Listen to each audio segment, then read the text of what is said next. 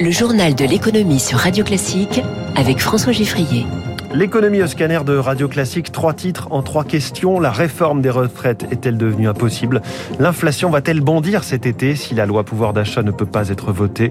Et puis sacrée nouveauté, mais que change concrètement la levée des brevets sur les vaccins adoptés par l'OMC Premier invité dans quelques minutes, je lui demanderai si l'instabilité politique est néfaste, évidemment, pour les affaires, surtout quand s'engage un virage industriel majeur. C'est le président de Ford France, Louis-Carl Vignon. Radio classique. Journal de l'économie qui démarre avec une réforme qui était probablement la promesse d'Emmanuel Macron la plus en vue pendant sa campagne présidentielle.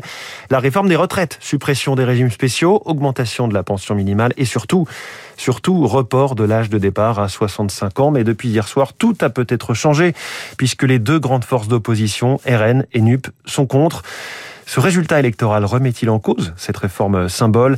L'analyse à chaud de Bernard Vivier, directeur de l'Institut supérieur du travail. Ce résultat va handicaper, mais non pas stopper, la volonté du président de la République de réformer les retraites. Il n'a pas la majorité absolue, va devoir faire alliance avec une autre formation politique, très vraisemblablement les républicains sur ce sujet-là. Évidemment, euh, tout accord se négocie et donc se paye sur un autre terrain.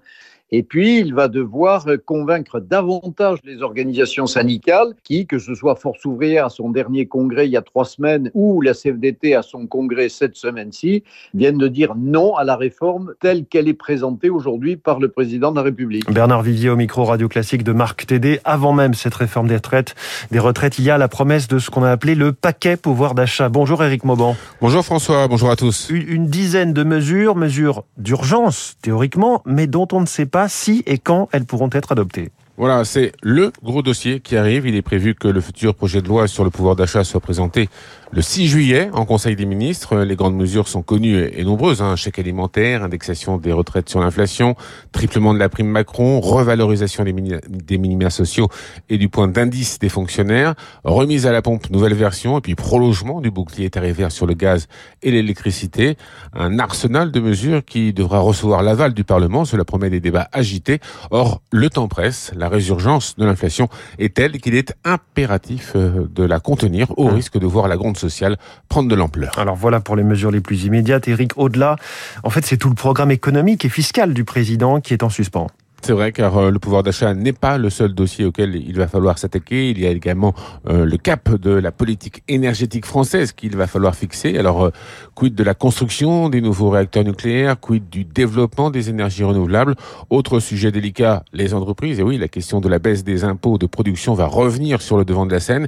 Et puis, quel sort réservé aux domaines régaliens comme l'hôpital, la police ou la justice Là aussi, il faudra trouver un consensus, tout comme sur les droits de succession, le logement, les prestations sociales. Vous le voyez, les points de friction hmm. ne vont pas manquer. Alors Eric, vous qui connaissez bien les marchés financiers, après ce résultat surprise, est-ce qu'on peut s'attendre à une sorte de gueule de bois euh, à l'ouverture de la bourse dans un peu plus de deux heures? Alors, il est certain que la perspective d'une France ingouvernable n'est pas de nature à rassurer les investisseurs. La crainte de voir les dépenses publiques partir durablement à la dérive va inciter chez les créanciers à se montrer plus gourmands. Les taux risquent de se tendre et d'alourdir la charge de la dette. Reste à savoir dans quelle ampleur. L'histoire a montré que le risque d'une déflagration de l'Union européenne aidait à trouver un consensus. Les investisseurs n'hésiteront pas à le rappeler si aucun terrain d'entente n'arrive à se dégager rapidement. Radio Classique. Merci Eric. La politique, on y revient évidemment dès le début du, journal de 7 heures. Les marchés financiers, vous en parliez. Sur l'ensemble de la semaine, le Dow Jones a perdu 4%, le Nasdaq moins 1,7% et le CAC 40 a reculé de 3,37%. Le pétrole a nettement baissé, même si on reste à des niveaux élevés. Hein. Le Brent est à 112 dollars le baril. À propos d'énergie, on a appris hier que l'Allemagne allait recourir encore davantage au charbon face à la baisse des livraisons de gaz qu'elle subit venant de la Russie. L'Allemagne a besoin de plus de charbon pour produire son électricité. On y reviendra avec notre expert euh, climat et environnement Baptiste Gabory dans le journal de 8 heures. Enfin, l'indice euh, japonais à Tokyo, le Nikkei recule en ce moment d'1,22%. Révolution ou pas? À la veille du week-end, les pays membres de l'OMC se sont mis d'accord pour lever les brevets sur euh, tous les ingrédients et processus de fabrication des vaccins contre le Covid. Les pays en développement pourront produire et même exporter. Avancée spectaculaire en apparence, à nuancer tout de même, hein, selon le spécialiste de la propriété industrielle et des brevets, François Pochard, avocat associé chez Auguste et Debouzy. Ça n'est pas gratuit quand même. Il y aura une rémunération adéquate au profit des titulaires de brevets. C'est le premier point. Le deuxième point, c'est que vous avez comme une résistance de la population locale à la vaccination tous les habitants de tous les pays ne veulent pas être vaccinés. Et puis enfin, il y a un troisième point que ne règle pas l'accord.